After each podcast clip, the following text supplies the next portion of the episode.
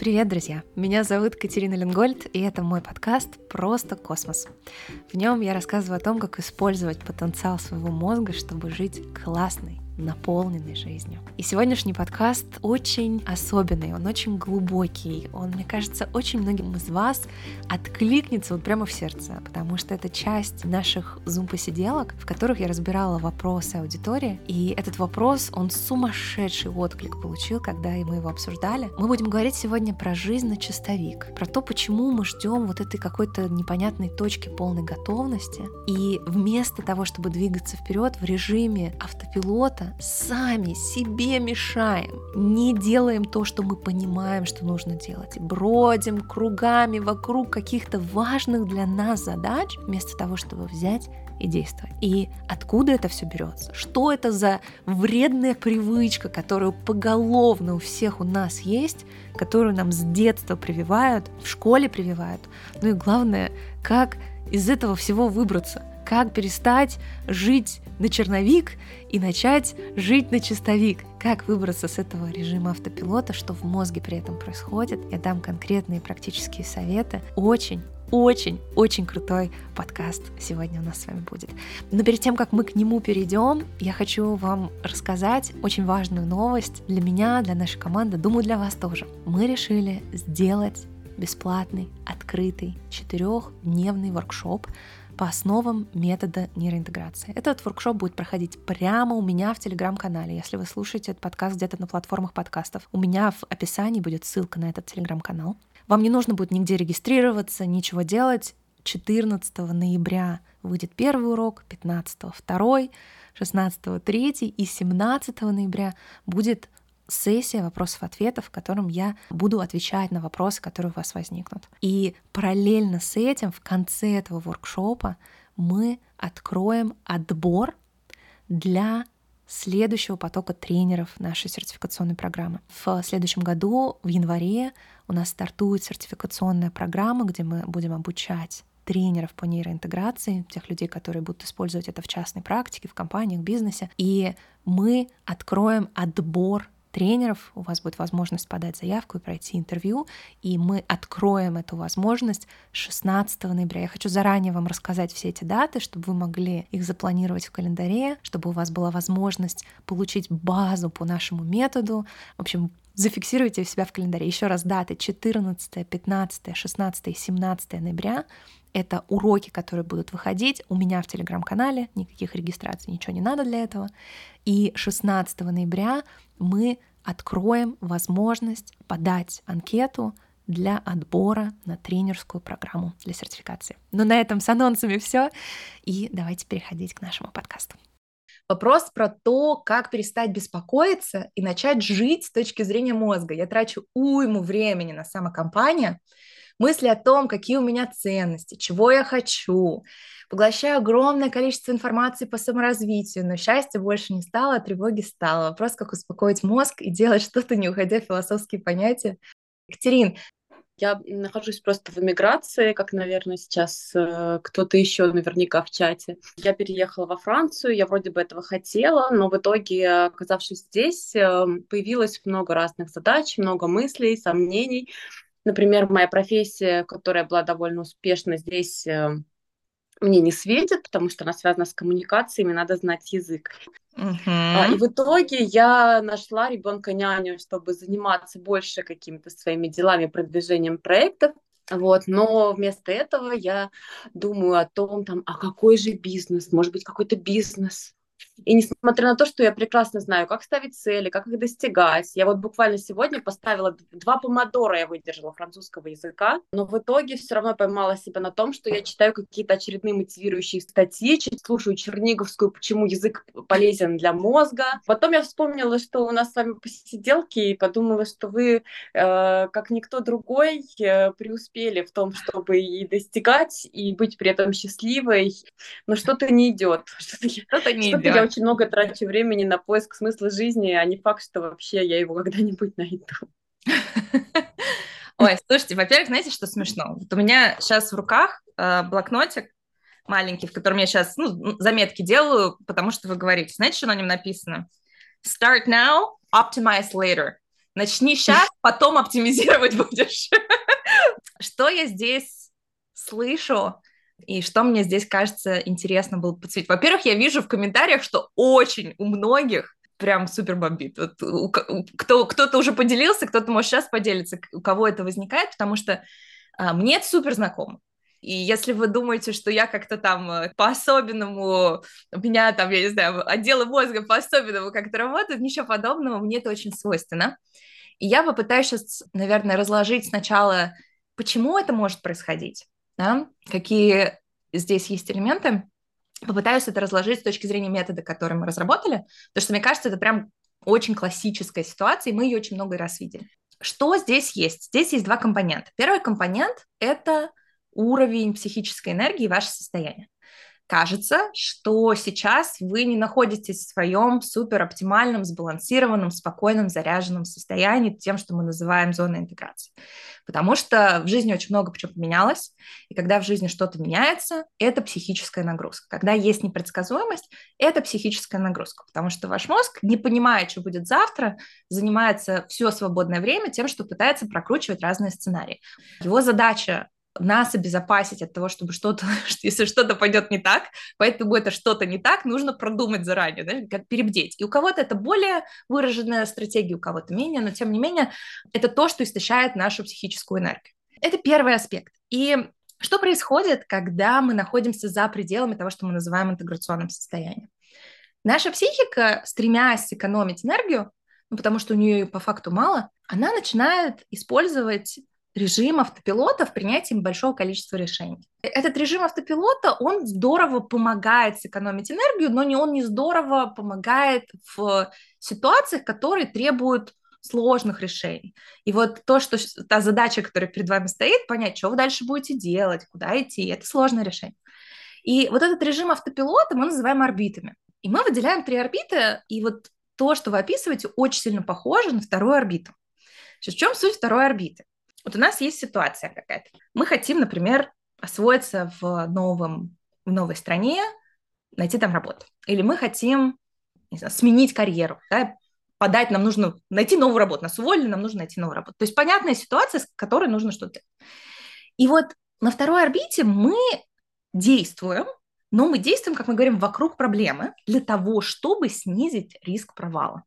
Это защитная психологическая реакция, это стандартная такая стратегия, которую многие из нас используют.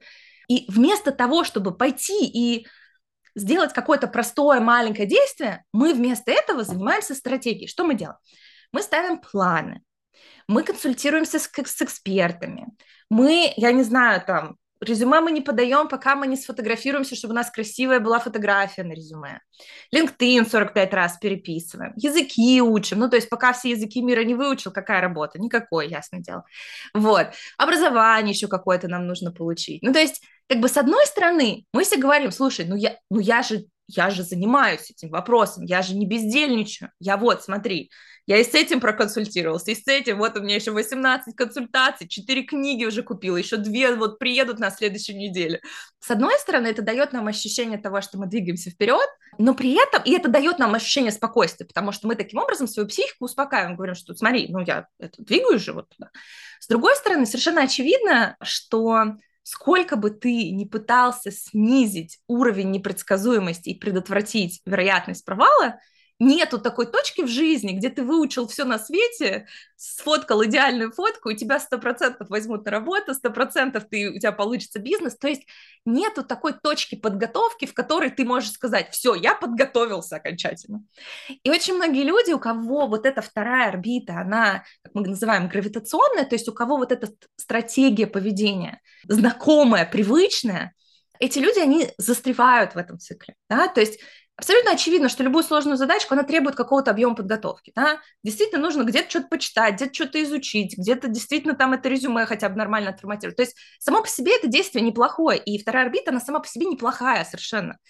Вопрос в том, что когда у нас мало энергии, и мы уходим в этот режим автопилота, то мы, не выбирая, скатываемся на эту орбиту и начинаем по ней ходить кругами. И нету такой книжки, которая ее прекратит, нету такой какой-то истории, которая здесь тебя вытащит, кроме как вот, по крайней мере, в нашем мире. Кстати, это интересно, потому что мы это наблюдали очень часто. Мы же, когда только я сделала метод agile со спринтами, именно для личного планирования, потому что agile, естественно, существовал задолго до меня, именно применить для личного планирования, у нас были космические команды. И у нас реально десятки тысяч людей проходили через космические команды, мы наблюдали, как они за целями шли. И, наверное, у половины была, а, мы, мы видели, как у половины людей вот эта вот стратегия происходит. То есть они вроде как есть понятное действие, им нужно что-то конкретно сделать, а они начинают ходить кругами и готовятся, готовятся, готовятся, готовятся, готовятся. И вот один спринт, другой спринт, они все готовятся, готовятся, а действовать не действуют. То есть это абсолютно типичная, часто встречающаяся стратегия, потому что зачастую это формируется в детстве. То есть вот эти знакомые стратегии, они в основном идут из детства. И потому что у нас нейропластичность в детстве очень быстро развита, нам три раза сделал что-то, хоп, у тебя уже это сформировалось как стандартная стратегия поведения. И в детстве нам часто говорят о том, что перепроверь, перепиши на чистовик, э, это стремление к тому, чтобы ты ошибку нельзя допустить. Я очень хорошо помню в школе, что это было, что вот ты нафига тебе это переписывать на чистовик? Ну, то есть я помню, сколько я тетрадок новых заводила, потому что у меня где-то там была помарка, и поэтому хоп, новая тетрадка. Это то, что часто закрепляется в нас, и мы думаем уже во взрослом возрасте, в жизни, которая очень сильно отличается от школьной среды, что нам тоже нужно на чистовик сразу. И вот так вот мы новые тетрадки начинаем, начинаем, а жизнь потихонечку заканчивается. Вот. Поэтому неудивительно, что у нас у многих эта стратегия есть в школе, нам ее, в общем, активно прививают. Решение этой всей истории, она, она, в общем, ну, ядро, понятно, да, что мы скатываемся в эти автопилоты, из-за того, что у нашей психики мало энергии, да? что происходит, когда мы находимся за пределами вот этой зоны интеграции, наша префронтальная кора, которая помогает выруливать и выбирать гибко стратегии поведения, где он говорит, слушай, ну вот, ну вот здесь уже достаточно, здесь уже разобрались, вот давай вот это сейчас попробуем, а это будем оптимизировать. То есть там, где мы выбираем стратегию действий, нам нужна префронтальная кора. И без нее не, не получится. А она как бы дама в этом смысле привередливая, потому что это самая с точки зрения метаболизма требовательная часть мозга. То есть это как фонарик на айфоне, то есть батарейку сжигает только в путь. Поэтому плюс она монозадачная. То есть если вот эти автопилоты могут работать в параллель 100-500 штук, то префронтальная кора с ее вот этим осознанным выруливанием, вот одну задачку за раз, и то, если как бы, если энергия на это есть. Все это к чему сводится? Это сводится, наверное, к шагу первому. Это нормализация своего состояния. То, что вы будете читать больше книжек, ясности у вас больше не будет.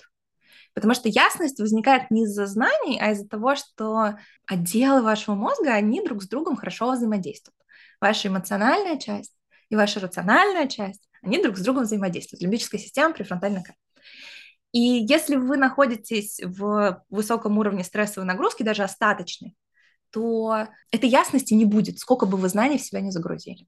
Поэтому здесь много чего можно делать. Можно посмотреть подкасты, которые я рассказывала про нормализацию состояния. То есть кажется, вроде как вы пришли, я ищу там свое предназначение. Я говорю, слушай, иди там погуляй, условно говоря. Кажется, какая связь?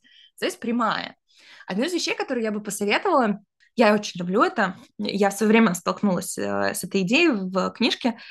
Ты идешь на хайк, ну, то есть вот на прогулку по парку, по лесу, куда-то, часа на четыре. Вот у тебя, ну, телефон у тебя с собой, но ты в него не смотришь, поэтому, потому что я без телефона, не знаю, не чувствую себя в безопасности, если вдруг мне нужно будет, там, не знаю, до меня кто-то нападет. Но, по сути, вы выходите на такой длительный хайк, это поможет э, снизить уровень кортизола, потому что низкоинтенсивная физическая нагрузка очень здорово выводит кортизол. И параллельно с этим начинает включаться голова, включаться префронтальная кора. Это вот неудивительно, что, например, иногда в душе приходят идеи, иногда вот на таких прогулках, потому что потихонечку они дают ясность. Конечно, это такая точечная штука, но вот мне важно сейчас, чтобы вы могли что-то забрать и что-то пойти сделать. Я очень люблю, когда у меня затык, я иду и в течение там, трех-четырех часов иду в лес. Реально уровень ясности очень сильно повышается, и очень многие вопросы, которые тебе кажется, ты вот просто вот, ну, ни туда, ни сюда, ни никуда, они какими-то кажутся очень-очень простыми. Потому что сложность жизненных проблем, почему тебе легко советы давать? Потому что ты, ты смотришь на это спокойным мозгом, где все ясно. А неясный вот эта вот замутненность, она возникает из-за того, что у тебя сильный уровень стрессовой нагрузки. Поэтому, вот, наверное, суммируя, да, есть нарушение уровня психической энергии, вы не находитесь в интеграционном состоянии, понятно почему, много непредсказуемости, много а, энергии тратится на то, чтобы угадывать будущее. В результате мозг скатывается на режим автопилота, видимо, знакомый, привычный для вас режим автопилота, такой режим отличницы, где все нужно сделать правильно. Поэтому мы уходим на вторую орбиту, начинаем активно предотвращать ошибки путем исследования, изучения, планирования. И этот процесс не заканчивается, потому что он знакомый, он на автопилоте, а дополнительной энергии не возникает. Поэтому то, что я бы посоветовала, я бы посоветовала поработать с уровнем энергии, прогулки, посмотреть другие подкасты. Я много очень об этой теме говорю, потому что реально нейробаланс — это прям ядро, ядро, ядро. То есть вот э, от, от него все растет. Вот. И дальше я бы посмотрела практики когнитивные, которые помогают, как мы говорим, расшатать эти орбиты. Э, мы это делаем в наших программах, но по сути то, на чем мы это основываем, это когнитивно-поведенческая терапия. Вот, мы ее немножко так пересобираем, чтобы она был, ее можно было к себе применять. Но вообще КПТ штука очень мощная. И она помогает как раз-таки активировать наши когнитивные мощности, собственно, префронтальной коры для того, чтобы срулить со своих орбит. Но это только работает, когда работает префронтальная кора, поэтому сначала нужно, нужно ее включить и обеспечить условия, чтобы она могла нам что-то подкинуть. Вот такой вот ответ, Катерин. Как вам? Я поняла, что вот я ребенка от не сдала, а пока он был со мной, я с ним каждый день гуляла по два часа, и ясности было больше, поэтому придется вернуть прогулки из ну, телефона. Прогулки это один из один из режимов, да. Угу.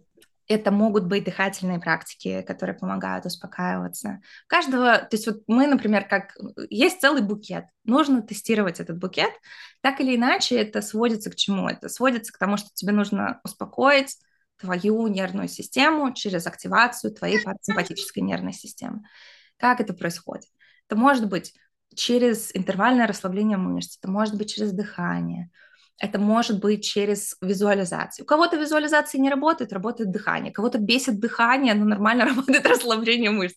Поэтому у каждого как бы свой ключик к этому. Да, кому-то прогулки не нравятся, кому-то они помогают. Здесь нужно тестировать но я просто к чему вас хочу подвести, что проблема не в, не в том, что вы не понимаете, чем вы хотите заниматься, или в том, что вы там не можете себя замотивировать на изучение французского. У вам в состоянии за пределами интеграционной зоны у вас не будет долгосрочной мотивации. То есть у нас есть два типа мотивации, которые зависят от того, по какому контуру у нас есть мезолимбический контур мезокортикальный контур, по которому идет дофамин.